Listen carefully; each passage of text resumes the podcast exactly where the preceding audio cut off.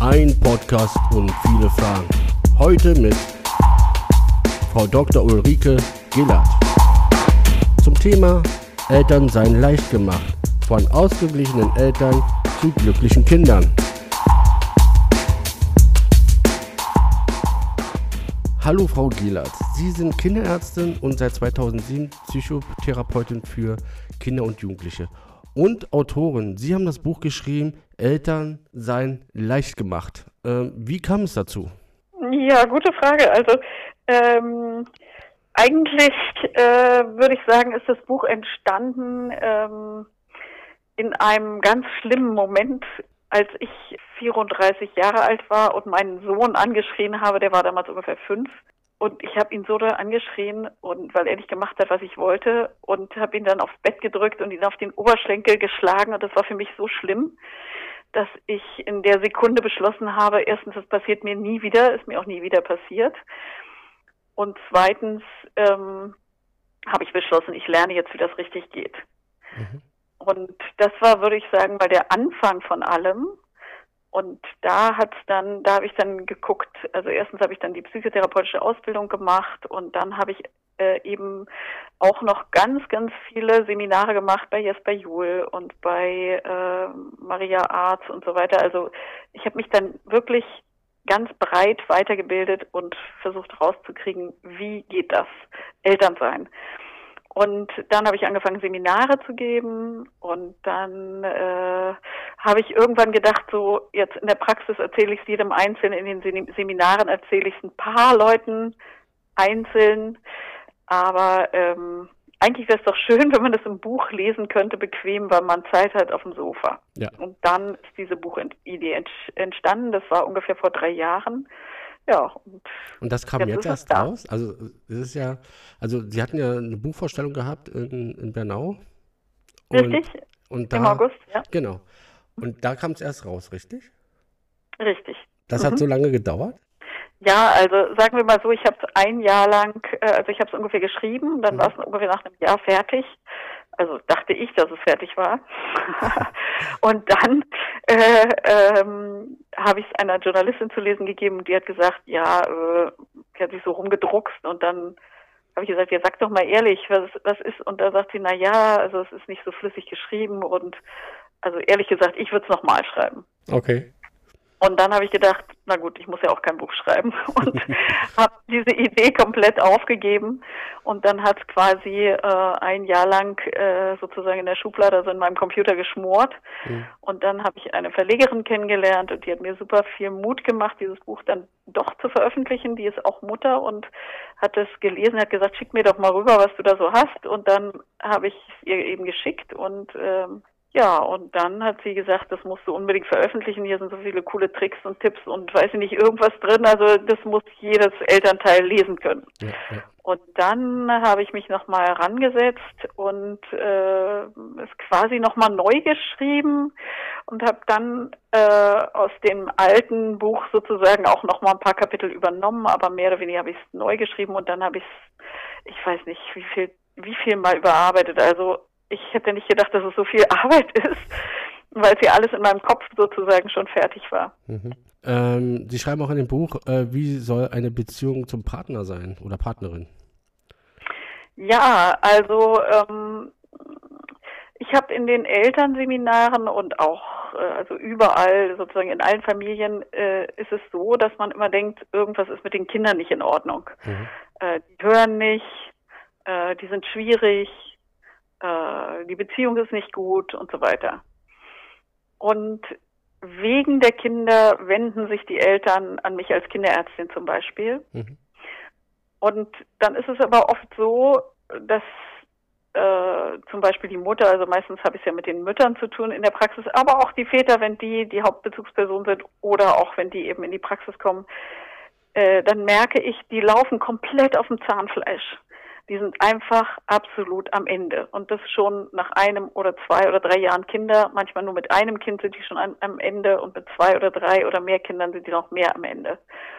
Und dann habe ich erstmal angefangen, ähm, äh, den Eltern beizubringen, wie sie gut sich um sich kümmern können, mhm. trotz der Kinder. Und dann äh, wurde mir allmählich klar, okay, ähm, die, dass ich mich gut um mich kümmere, ist die absolute Basis. Weil wenn ich müde und hungrig und, und, und nicht genügend getrunken habe und äh, noch nicht mal Zeit habe, aufs Klo zu gehen, dann ähm, meckere ich meine Kinder an. Und dann kommt die Partnerschaft als nächstes.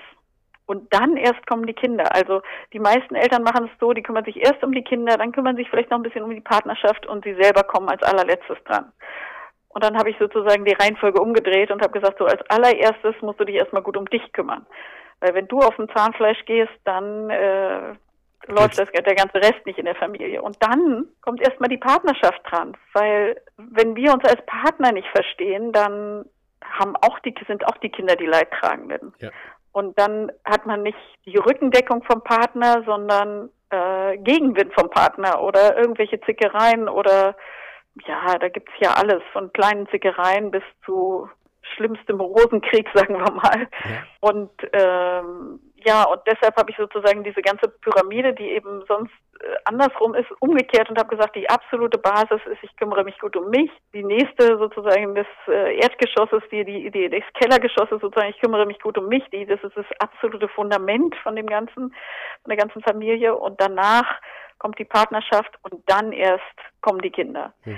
Und äh, wenn wir uns aber, also und die meisten Eltern kommen aber und sagen, ich komme mit den Kindern nicht zurecht. Und deshalb ist es wichtig, sozusagen erstmal zu lernen, ah, wie komme ich denn mit den Kindern besser klar, damit man überhaupt erstmal einen Fuß auf den Boden kriegt. Und wenn man da ein bisschen Druck rausnimmt, dann kann man anfangen, sich auch gut um sich selber zu kümmern und um die Partnerschaft und so weiter. Und dann wird die ganze Geschichte rund. Hm. Warum sind Kinder unsere besten Lehrer? Gute Frage. Ähm, also ich kann da nur von mir sprechen. Ich weiß mhm. nicht, ob es für andere so ist. Ich habe es so empfunden. Ich finde, also ich kann von meinen Kindern die Lehren sozusagen am besten annehmen. Ja. Weil von Erwachsenen, von anderen Erwachsenen, wenn die kritisch irgendwas sagen, ja, dann fühlt man sich manchmal auf den Schlips getreten oder so. Und ich kann dazu eine ganz schöne Geschichte erzählen, nämlich als mein Sohn äh, vier oder fünf Jahre alt war, kamen wir immer irgendwann rein und er hat seine Jacke genau an der Stelle fallen gelassen, wo er sie ausgezogen hat. Mhm. Also habe ich Kennt ihn angemeckert. Jeder. Kennt jeder, genau. und dann habe ich ihn also angemeckert und dann hat er mich angeguckt, super süß, hat mich ganz schön angelächelt und hat gesagt, Mama, so musst du das nicht machen. Du musst es machen wie bei den Schuhen. Und ich habe dann gefragt, hä, bei den Schuhen, was meinst du denn? Verstehe ich nicht. Und hat er gesagt, na ja, bei den Schuhen hast du immer ganz nett und freundlich gesagt, so, und jetzt stell die Schuhe bitte ins Regal. Und gucke mal, Mama, jetzt mache ich es ganz automatisch. Und da dachte ich nur so, krass, jetzt bringt mir mein Sohn bei, wie man das eigentlich richtig macht. Hm. Und der Unterschied war aber, als ich das mit den Schuhen ihm beigebracht habe, da war er zwei, da habe ich von ihm noch gar nicht erwartet, dass er die Schuhe ins Regal stellt von alleine. Natürlich hm. nicht. Äh, und dann habe ich es eben so und so viel, 20, 30, 100, keine Ahnung mal, so viele Male gesagt und dann hatte sich's automatisiert. Und äh, mit vier, fünf, da habe ich halt irgendwie erwartet von ihm, dass er das von alleine, dass er schon weiß, die Jacke muss jetzt auf den Haken gehängt werden. Und ähm, in dem Augenblick habe ich dann irgendwie gelernt, ah ja, erstens, ich muss es liebenswürdig machen. Ich, ich, äh, ich kann es ihm liebenswürdig immer wieder sagen. Und wenn ich es ihm liebenswürdig immer wieder sage, dann brauche ich auch viel, viel seltener, also muss ich es vielleicht nur 150 Mal sagen oder 300 Mal sagen, mhm. während wenn ich wenn ich ihn anmeckere, dann muss ich es vielleicht mehrere tausend Mal sagen und er macht es immer noch nicht aus Protest.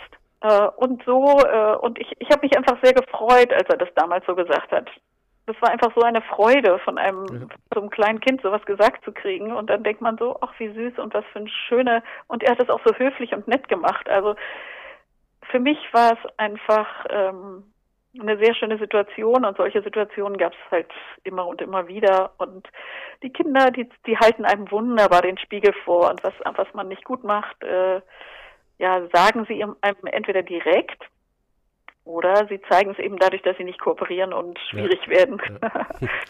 ja. Wie sollte die Beziehung zu seinem Kind sein? Ähm, ja, das ist äh, keine einfache Frage. Mhm. Die ist vielleicht auch nicht mit ein oder zwei Sätzen zu beantworten. Also es wird niemals eine Beziehung zwischen Freund wie zwischen Freund und Freundin sein. Viele Eltern wollen ja Freunde ihrer Kinder sein. Ja. Aber das ist nicht unsere Rolle als Eltern, sondern äh, also für die Kinder haben Freunde und das sind ihre Freunde. Richtig. Und wir sind und bleiben immer Eltern. Und als Eltern haben wir eine ganz andere Rolle als als Freunde. Als Eltern haben wir die Rolle, die Kinder zu schützen, sie mit allem Nötigen zu versorgen, Essen, Trinken, Dach über dem Kopf und, und, und, mhm. und, und, Schmusen, ja. ja. Sport, Bewegung, was auch immer. Und dann haben wir auch die Aufgabe, die Kinder zu begleiten und zu fordern und zu fördern und für sie da zu sein und die Arme aufzuhalten, wenn sie sich beschweren wollen, wenn sie traurig sind, wenn sie überfordert sind und ihnen Mut zu machen und so weiter. Also die Elternrolle ist einfach eine Rolle, die wir sind älter mhm. und lebenserfahrener und können so mh, mm, für die Kinder eben Eltern sein, uns um sie kümmern, aber sie ihnen nicht alles aus der Hand nehmen, also nicht dieses typische Helikopter äh, Elternsyndrom, also nicht den Kindern alles abnehmen, weil wenn man ihnen alles abnimmt, dann werden sie ähm, unfähig. Also dann können sie gar nicht ihre ihre ganzes Potenzial entfalten. Dann werden sie beinahe wie ein bisschen behindert. Also wenn sie wenn man sie immer anzieht, dann lernen sie nicht sich alleine anzuziehen und dann äh, also Beispiel auch ja, im Haushalt mithelfen. Ähm, ja, genau. Also äh, die Kinder helfen ja eigentlich auch gerne mit. Also wenn die eins, zwei, drei sind, dann helfen die ja super gerne mit. Und es ist wichtig, dass man quasi von Anfang an die Kinder dazu anleitet, mitzuhelfen. Bei allem. Okay. Können eigentlich bei allem mithelfen. Dann werden sie auch selbstständiger. Und dann werden die viel selbstständiger. Und wenn die eine eigene Aufgabe haben, dann äh, zum Beispiel immer den Tisch zu decken oder immer, äh, weiß ich nicht, Staub zu saugen. Aber dann kommt ja, aber dann kommt mhm. ja mal wieder dieser Kommentar von den Kindern so, äh, immer muss ich den Tisch decken. Ja, also entweder kann man sagen, ja, du kannst auch gerne mal eine andere Aufgabe übernehmen. Wenn du keine Lust mehr hast auf Tisch decken, dann kannst du ab sofort die Geschirrspülmaschine ausräumen oder den Müll rausbringen oder das Bad putzen oder keine Ahnung, je nachdem wie alt das Kind mhm. natürlich mhm. auch ist. Ja. Ne? Aber ähm, äh, die Kinder es ist wichtig, die Kinder auch zu fordern, weil äh, erstens können sie, wachsen sie dann im Selbstwertgefühl, weil sie dann eben ähm, merken, ah, ich habe einen Beitrag geleistet. Und dafür ist es wichtig, dass man die Kinder, während sie diese schwierige Tätigkeit ausüben, also die, auf die sie vielleicht keine Lust haben, äh, zum Beispiel immer wieder Tisch decken oder immer wieder Geschirrspülmaschine ausräumen, dass sie dann ähm, merken, ah ja, äh, ich werde für diese Arbeit wertgeschätzt. Ich mag sie vielleicht nicht besonders, aber ich werde dafür wertgeschätzt und ich kriege dafür Anerkennung und äh, ich, ich trage, ich, ich, ich mache einen Beitrag, also ich, ich äh, leiste einen Beitrag zum Gelingen dieses ganzen Familienunternehmens sozusagen. Kommen wir zur der nächsten Frage. Warum sind Umarmungen wichtig für die Seele? Hm, ich weiß gar nicht, ob ich das überhaupt beantworten muss. okay. Ich weiß nicht, es gibt, äh, glaube ich, ganz wenige Menschen, die Umarmungen, weil sie so eine Hypersensibilität haben, nicht gut ertragen können. Mhm, okay. Und ansonsten würde ich mal behaupten, weiß jeder, dass Umarmungen gut tun. Mhm. Wenn, wir, wenn wir selber umarmt werden auch wenn es vielleicht mal nur eine Sekunde ist oder wie so, so, wenn man bei der Begrüßung gedrückt wird von einem Freund oder mal richtig schön in die Arme genommen wird vom Partner oder von der Partnerin oder ähm, egal von wem. Also so ein kleiner Drücker ist, glaube ich, einfach schön. Ich, ich glaube, da, das brauche ich eigentlich gar nicht zu erklären. Und mhm. wenn wir zu wenig äh, umarmt werden, dann ja, hat man so eine Sehnsucht, mal richtig schön wieder in den Arm genommen zu werden. Bedingungslos, einfach so. Und ich, ich ja. glaube, davon kann niemand genug kriegen. Und, und äh, die Kinder, also die, wir Erwachsenen nicht. Und ähm, ja, die Kinder können sowieso nicht genug kriegen davon und deshalb ziehen auch viele Kinder nachts ins Elternbett ein mhm. äh, äh, und holen sich da äh, dann eben die restlichen Schmuseeinheiten sozusagen, die sie am Tag nicht genug bekommen haben.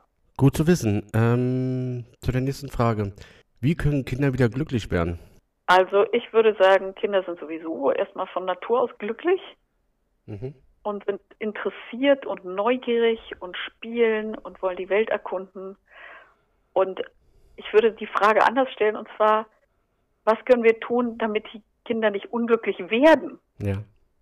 weil ich glaube, alle Kinder werden glücklich geboren und, und sind erstmal eben neugierig auf die Welt und wollen, und, und ich sage immer, wenn man so einen Säugling in die äh, Augen guckt, der auf dem Wickeltisch liegt und mit dem IT-Daddy macht und den ein bisschen anguckt und freundlich anspricht, dann lächeln die einen an und später lachen sie laut und je mehr man mit denen redet und dann macht man ja auch irgendwelche Faxen oder so, die lachen einen ja immer an.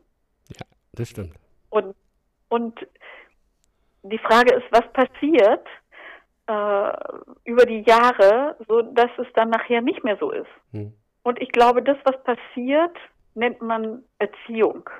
Und ich würde gerne dieses Wort am liebsten aus dem gesamten Wortschatz äh, dieser Erde rausstreichen, egal in welcher Sprache, weil da ist ja auch dieses Wort ziehen drin. Da zieht man an den Kindern und die einen ziehen in die eine Richtung und die anderen ziehen in die andere Richtung und dann traut man sich dies nicht mehr und dann traut man sich das nicht mehr und plötzlich ist man verzogen statt erzogen und äh, und ist traurig oder und so weiter. Mhm. Aber vielleicht, äh, also das das ist, glaube ich, ein Thema für ein für ein riesengroßes, also ich glaube, das ist ein riesiges riesiges Thema. Ja.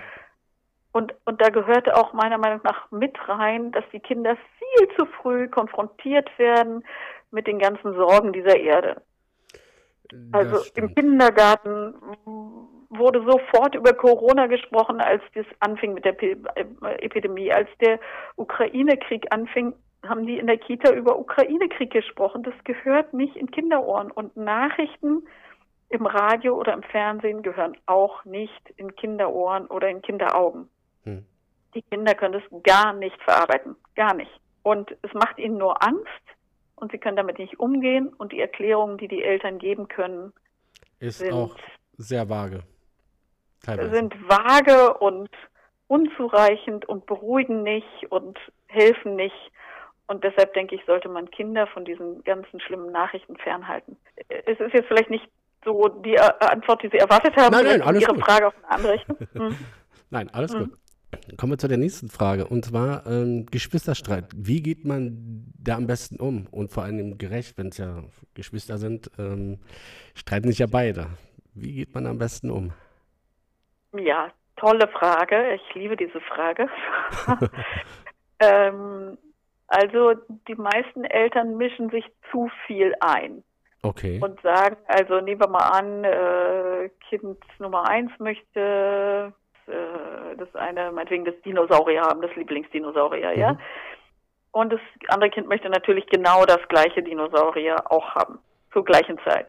Und dann äh, machen wir als Eltern oft, sagen sie, ja, na guck mal, du kannst ja fünf Minuten damit spielen und dann gibst du es deinem Bruder oder deiner Schwester. Und dann sagen die Kinder fast immer, immer bist du auf der Seite von Max ja. meinetwegen. Und Elisa würde sagen, immer bist du auf der Seite von Max und Max sagt, immer bist du auf der Seite von Elisa. So.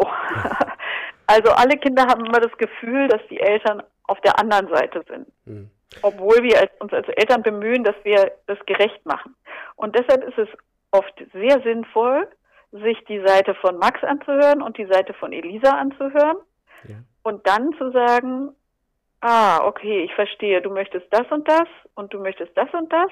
Ähm, und dass man dann sein Vertrauen ausdrückt den Kindern und sagt, ihr findet bestimmt eine gute Lösung. Redet mal miteinander. Bestimmt findet ihr eine gute Lösung. Und mit diesem Zuspruch sozusagen und dieser mm, Zuversicht, dass sie eine gute Lösung finden, reden die dann und man steht natürlich daneben und, äh, und äh, hält den Rahmen, also passt auf, dass sie sich da nicht, äh, dass sie höflich und freundlich bleiben oder so miteinander ja. und, äh, und assistiert nur. Und dann finden die Lösungen, die oft gar nicht gerecht sind. Meinetwegen, das eine Kind kriegt das Dinosaurier zehn Minuten, das andere kriegt es nur fünf Minuten, ja. Mhm. Aber trotzdem sind beide Kinder damit zufrieden, weil sie es selber ausgehandelt haben. Also okay. Also mein Appell wäre, lasst die Kinder die Lösung finden. Kinder haben oft viel schnellere und viel bessere, also finden viel schneller eine Lösung und die Lösungen sind viel besser für die Kinder. Auf die Ideen würden wir gar nicht kommen, ja. als, als dumme Erwachsene, sage ich jetzt mal. Und ähm, und dann sind eben die Kinder, selbst wenn die Lösung ungerecht ist, oft viel zufriedener, als wenn die Erwachsenen sich einmischen. Hm. Okay. Also wir sind nur da, um daneben zu stehen und aufzupassen, dass es nicht eskaliert. Also wir sind sozusagen die Schiedsrichter. Nein, wir sind nicht, nicht Schiedsrichter. okay. Wir begleiten, mhm. wir begleiten die Kinder, wir sind da. Und äh, wenn dann meinetwegen das eine Kind das andere anschreit, ja. weil es das Gefühl hat, es ist unterlegen, also nehmen wir mal an, das große Kind ist argumentativ überlegen, ist ja quasi immer so. Und das jüngere Kind ist argumentativ unterlegen. Da fängt das, unter, das jüngere Kind dann an, das große anzuschreien. Nein, will ich nicht, du bist blöd oder irgendwie so. Ja. Und dann kann man sagen, kann man versuchen, das zu übersetzen in, also für das kleine Kind zu übersetzen. Meinst du, du findest es ungerecht, wenn du nur fünf Minuten das Dino hast und äh, die große Schwester zehn Minuten? Hm. Ja, also dann kann man versuchen, das zu übersetzen in, in Klartext sozusagen. Und dann äh, kann man sozusagen den Kindern dabei dadurch helfen, trotzdem eben die Lösung zu finden. Okay. Und wenn man einen Vorschlag machen möchte, dann kann man ihn am besten als Frage machen. Habt ihr schon mal darüber nachgedacht, vielleicht so und so eine Lösung zu finden? Und dann können die Kinder die dann wieder verändern. Ja. Aber immer den, die, den Kindern sozusagen die Lösung überlassen. Gut zu wissen. Was sind die Grundbedürfnisse und worauf sollte man achten? Die Grundbedürfnisse von Kindern sind eigentlich die gleichen wie die Grundbedürfnisse von Erwachsenen.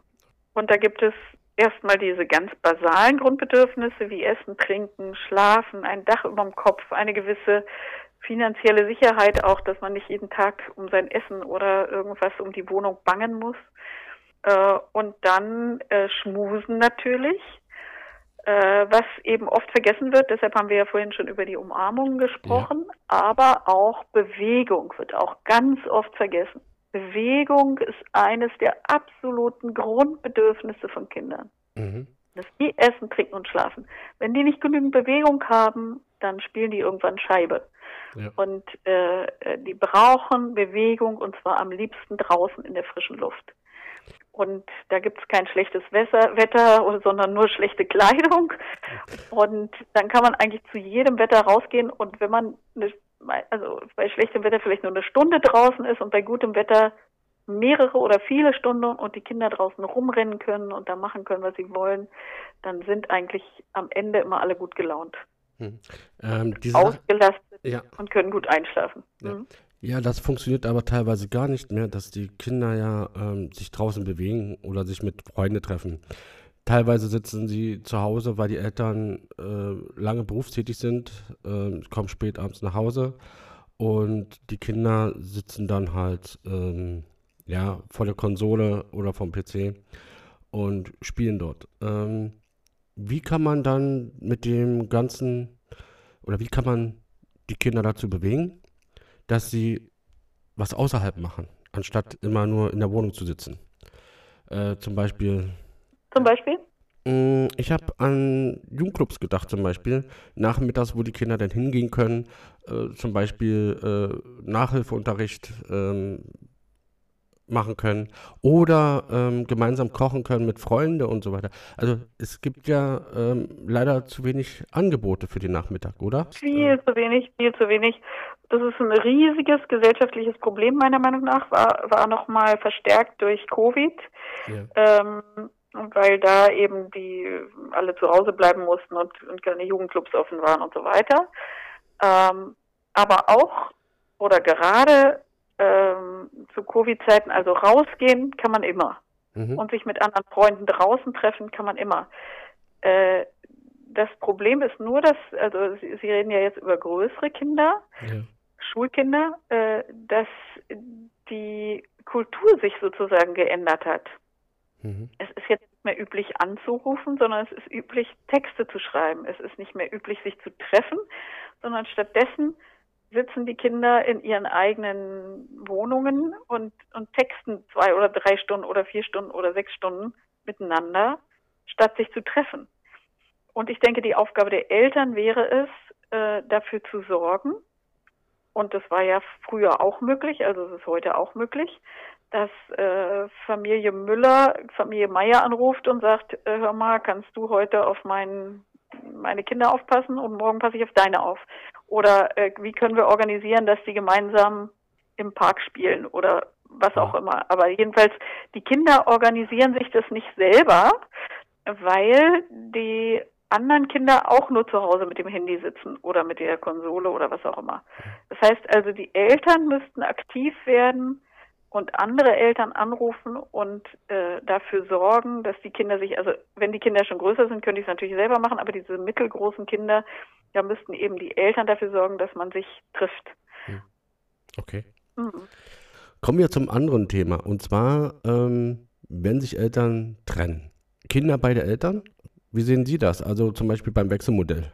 Mhm. Ähm, das ist ja so ein schwieriges Thema, gerade auch im Moment. Also das, darauf gibt es keine, ähm, darauf gibt es keine eindeutige Antwort, sage ich mhm. jetzt mal. Das hängt sehr von den Verhältnissen ab. Es hängt davon ab, wie viel wer arbeitet. Es äh, fängt, hängt von den Wohnverhältnissen ab und so weiter und so weiter. Für alle Kinder ist es eine riesige Belastung, wenn die Eltern getrennt sind und bleibt es eigentlich ein Leben lang. Und insofern würde ich sagen, vorbeugen ist besser. äh, also sich gut um sich selbst kümmern, sich gut um die Beziehung kümmern und sich dann möglichst nicht trennen. Mhm. Äh, aber wenn es natürlich nicht möglich ist, also äh, also ich würde erstmal sagen, mehr an sich selber arbeiten, mehr an der Partnerschaft arbeiten, jeden Tag miteinander reden. Wie geht's dir? Wie geht's mir? Ähm, äh, reden, reden, reden, reden. Zeit miteinander verbringen in der Partnerschaft, damit es eben nicht passiert.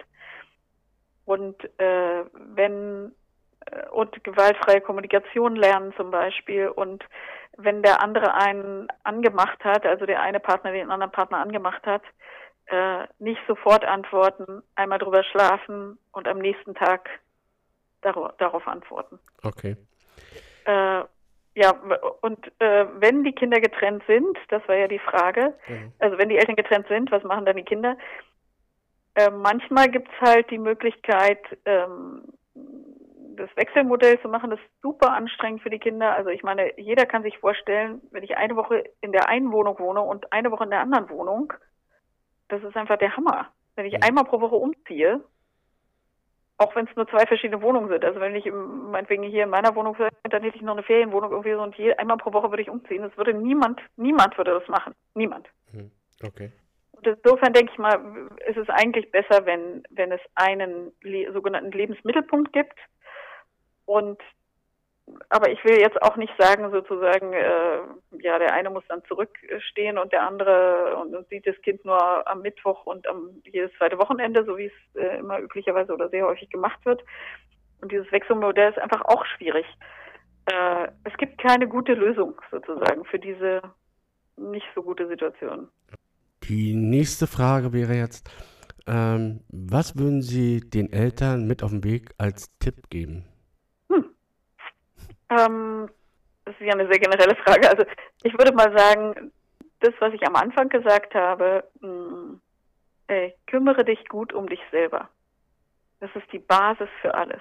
Sorge dafür, dass du gut isst, trinkst, schläfst, Freunde triffst, ähm, Sport machst oder dich bewegst, wenn du dazu, wenn du das oder Musik machst, wenn du gerne Musik machst oder so, jedenfalls, also dass du dich gut um dich kümmerst. Das ist die absolute Basis. Weil wenn man sich nicht gut um sich kümmert, dann ähm, ja, es ist eine Frage der Zeit, bis, äh, bis man diese, diesen Frust, der sich dann immer mehr aufstaut, an anderen auslässt. Egal, ob das jetzt der Partner ist oder die Kinder oder beide. Okay.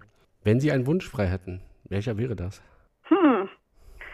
Wenn ich einen Wunsch, einen Wunsch frei hätte, dann würde ich mir wünschen, dass es eine Grundausbildung für Eltern gibt, die biete ich ja an, aber dass jedes Elternteil auf dieser Erde die Möglichkeit hätte, so eine Grundausbildung, diese Grundausbildung für Eltern zu machen. Sollte es nicht zur Pflicht sein? Nein. Nicht? Okay. Nein, aus meiner Sicht äh, durfte das auf gar keinen Fall verpflichtend sein. Mhm. Das wurde ja vor, ich weiß nicht, 15, 20, ich weiß nicht mehr wann, das, das wurde ganz doll diskutiert, dieser sogenannte Elternführerschein. Ja, genau. Und ähm, wenn es eine staatliche Sache wäre, dann äh, könnte der Staat auch sagen, was da gelehrt werden sollte und wie. Und da ist, äh, also ich sage jetzt mal, ist die Frage dann eben, welcher Staat möchte was? Mhm, ja, ja, ja. Und ähm, äh, ja, wenn man dann eben im falschen Start ist, dann werden da auch die falschen Dinge gelehrt. Ähm, und deshalb denke ich, sollte es freiwillig bleiben. Aber ich könnte mir vorstellen, also ich würde mir wünschen, also wenn ich eben diesen einen Wunsch frei hätte, dann würde ich mir wünschen, dass alle Menschen auf dieser Erde, nicht nur die Eltern, daran ausgebildet werden, gut mit sich selbst umzugehen, gut mit seinem Gegenüber umzugehen und gut mit den Kindern umzugehen. Das sind drei Wünsche, aber es ist vielleicht ein und derselbe Wunsch. Also wenn wir lernen könnten, jeder von uns auf dieser Erde, wie wir, gehen wir gut miteinander um, dann hätten wir so eine krass coole Erde. also das wäre der Hammer. Und äh, ja, ich weiß nicht, ich, ich, ich denke, ich bin ja Optimist und äh, ich denke, es wird auch kommen. Und äh, die Frage ist nur, wie schnell es kommt und wie sozusagen, wir haben schon alles Wissen, was wir dafür brauchen. Und wir bräuchten es nur zu lernen und dann üben, müssten wir nur üben, es anzuwenden. Das stimmt. Komme ich jetzt zu der letzten Frage. Wo kann man das Buch kaufen, Eltern sein leicht gemacht? Gibt es überall in dem Buchhandel? Nein, gibt es im Moment noch nicht. Im Moment können Sie es quasi nur über meine Internetseite äh, beziehen, www.ulrikegillert.com. Äh, wir arbeiten daran äh, zu den Großhändlern. Also ich habe es im Selbstverlag verlegt. Dadurch äh, ist es jetzt ähm, nicht bei den Großhändlern. Wir arbeiten im Moment äh, da, daran, äh, bei den Großhändlern reinzukommen. Da kommt man mit einem Buch nicht meistens ja. nicht rein. Ja. Und dann wäre es in jedem, also es ist in dem Verzeichnis lieferbarer Bücher drin, aber dann müsste es eben direkt über den Verlag, also über mich bestellt werden. Also am einfachsten ist es einfach auf meine Seite zu gehen, www.ulrikegillert.com und das dann dort zu bestellen. Äh, und bald wird es es auch im Buchhandel geben und hoffentlich dann bald auch bei Amazon gibt es es aber noch nicht. Mhm, okay. Vielen Dank für das Interview. Ich danke auch. Danke für die schönen Fragen. Sehr gerne. Ja, und viel Spaß weiter mit dem Podcast. Dankeschön. Ihrem Sender. Das war ein Podcast und viele Fragen mit Frau Dr. Ulrike Gillert.